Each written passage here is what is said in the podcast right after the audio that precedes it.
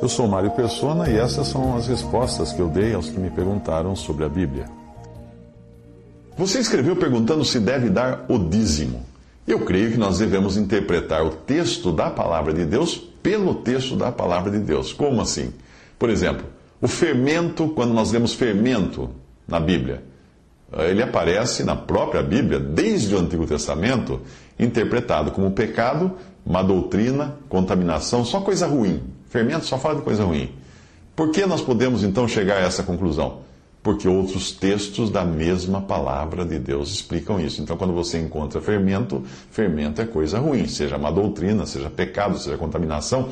E o Senhor fez isso também nas parábolas. Algumas parábolas ele explicou mostrando o que cada elemento queria dizer. E o mesmo nós devemos fazer com a profecia. Eu não creio em interpretação da profecia, a profecia bíblica, daquelas que tentam enxergar tanques de guerra, helicópteros e coisas do tipo, por exemplo, nos gafanhotos que aparecem lá em Apocalipse. Isso é, é usar conceitos externos à palavra de Deus para tentar explicá-la. Mas por que eu estou falando tudo isso se o assunto é o dízimo? Bem, quando eu vejo o dízimo, eu encontro duas coisas diferentes. Eu encontro uma doutrina dada a Israel e outra doutrina dada à igreja. Eu tentei explicar o dízimo, que o dízimo pertencia à economia judaica uh, e que havia uma forma diferente de contribuição na doutrina para a igreja. O mesmo acontece com o sábado, o qual não foi substituído pelo domingo, na doutrina que foi dada à igreja. Não existe qualquer mandamento para guardarmos o primeiro dia da semana. Não existe isso. Eu sei que a ressurreição de Cristo foi feito, aconteceu no domingo. Eu sei que a ceia era celebrada pelos primeiros discípulos no primeiro dia da semana, no domingo, mas não tenho nada nas doutrinas dos apóstolos específico eh, para o sábado, como era dado ao judeu. Então, se eu devo aceitar o dízimo, então eu preciso aceitar também o sábado.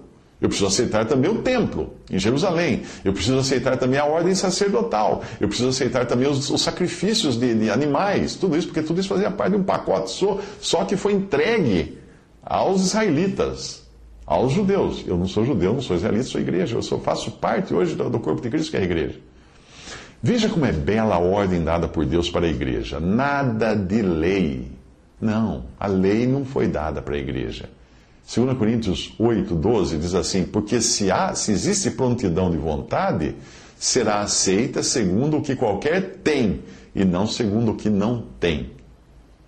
Isso é o que fala das, das coletas para os santos no Novo Testamento. No judaísmo, não importava se a pessoa tinha ou não, ela devia os 10%, era lei.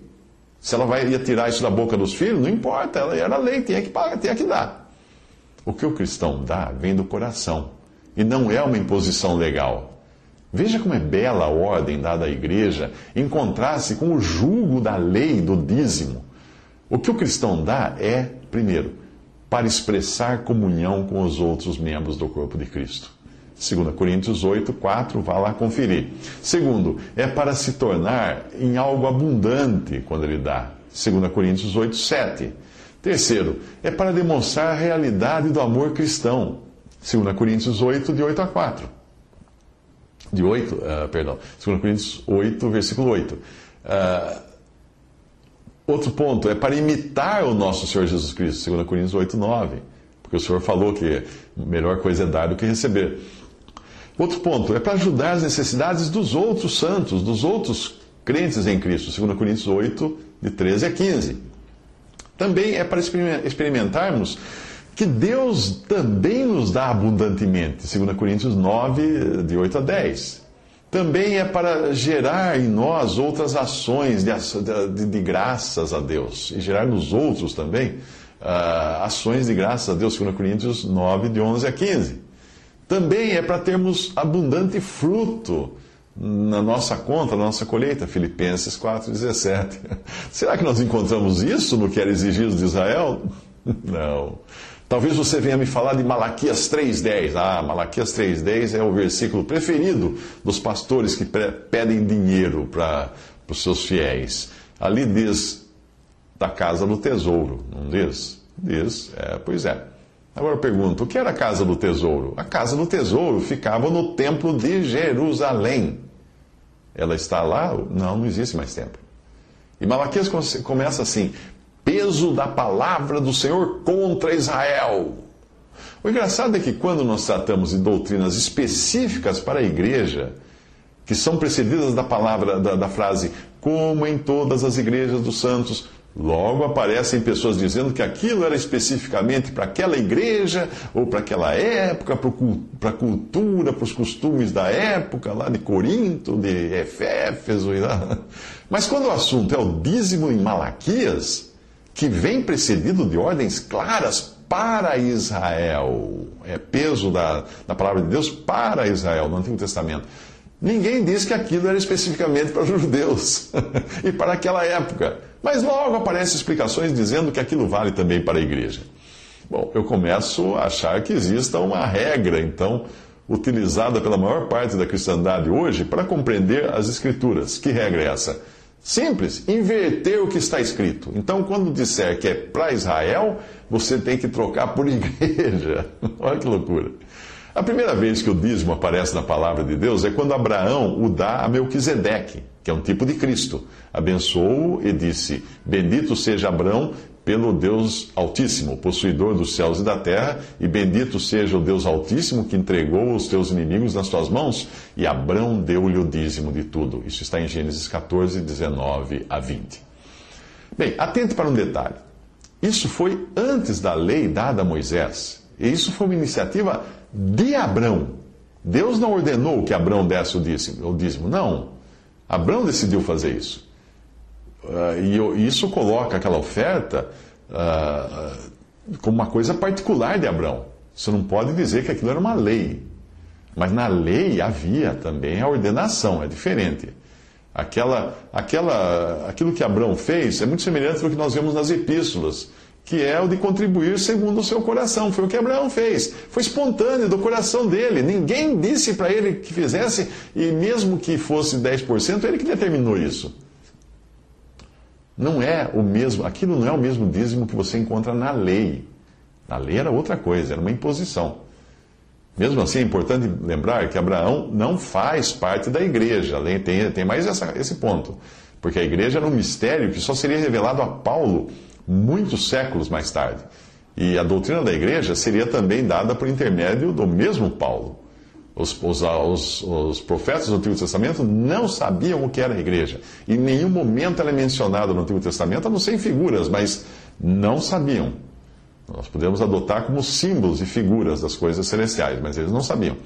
Nós não encontramos a doutrina dada à igreja em nenhum outro lugar, nem mesmo nos evangelhos, porque ela era ainda um mistério não revelado. Leia Efésios 3 para entender isso. A doutrina da igreja, dada à igreja, está nas epístolas dos apóstolos. Eu devo concordar que Deus não muda, mas o modo como ele trata com a sua criação, este sim muda. Com Adão, Deus tratou de um homem no estado da inocência. Uh, com a geração que veio depois de Noé, Deus tratou com pessoas debaixo de responsabilidade, de se sujeitarem a um governo humano e coisas assim. Com Abraão e os seus descendentes, Deus tratou tendo em vista as promessas feitas a Abraão. Com Moisés e o povo de Israel, Deus tratou segundo a lei que havia dado àquele povo. Mas com a igreja, Deus trata segundo a dispensação da graça. Deus é o mesmo, claro, não mudou. Mas a maneira de tratar com o homem é diferente nas diferentes dispensações ao longo do tempo. A palavra de Deus não muda. Alguém fala assim, é, mas a palavra de Deus não muda. Claro que não muda. A palavra de Deus não muda e permanece para sempre. Mas as pessoas às quais ele dirige a sua palavra mudam. E se nos Salmos nós encontramos calorosos pedidos de vingança contra os inimigos, mandando matar os inimigos e tudo mais, no Novo Testamento, nós vemos que Deus deseja dos cristãos que eles amem os seus inimigos e orem por eles. É por isso que hoje nós não apedrejamos adúlteros e nem nos, nem nos impedimos de, de, caminhar uma distância maior do que aquela estabelecida por Deus no Antigo Testamento, a distância de sábado. Nós viajamos numa distância maior que a distância de sábado, porque no Antigo Testamento havia uma distância. O, o judeu não podia andar mais do que aquele, aquele, aquela distância no sábado, ele tem que ficar em casa. Ou, ou ir só daqui até ali, mas não podia somar uma distância maior do que aquela estabelecida. O mesmo Deus que cobrou algo de um povo no Antigo Testamento, ele espera um modo de agir diferente de outro povo no Novo Testamento ou nas epístolas da igreja. A grande confusão em relação ao dízimo é que muitos cristãos ainda não entenderam que Deus tem dois povos. Deus tem dois povos. Deus tem Israel, que foi temporariamente deixado de lado no presente tempo, e tem a igreja, que é o povo que hoje representa Deus na terra. Antigamente era Israel. Quando a igreja for arrebatada, Deus voltará a tratar com Israel dentro daquilo que ele estabeleceu e prometeu para aquele povo. É por isso que o Senhor Jesus disse aos judeus em Mateus 24 quando ele pensava nos judeus após o arrebatamento, ele disse o seguinte: Orai para que a vossa fuga não aconteça no inverno nem no sábado. Porque ele iria, iria, iria dizer isso de cristãos? Cristãos não guardam o sábado. Os judeus com os quais Deus tratará então, depois do arrebatamento da igreja, eles darão o dízimo, eles guardarão o sábado, eles farão coisas que não são encontradas na doutrina dos apóstolos dada à igreja, porque esta é encontrada apenas nas epístolas, em especial nas epístolas do, do apóstolo Paulo.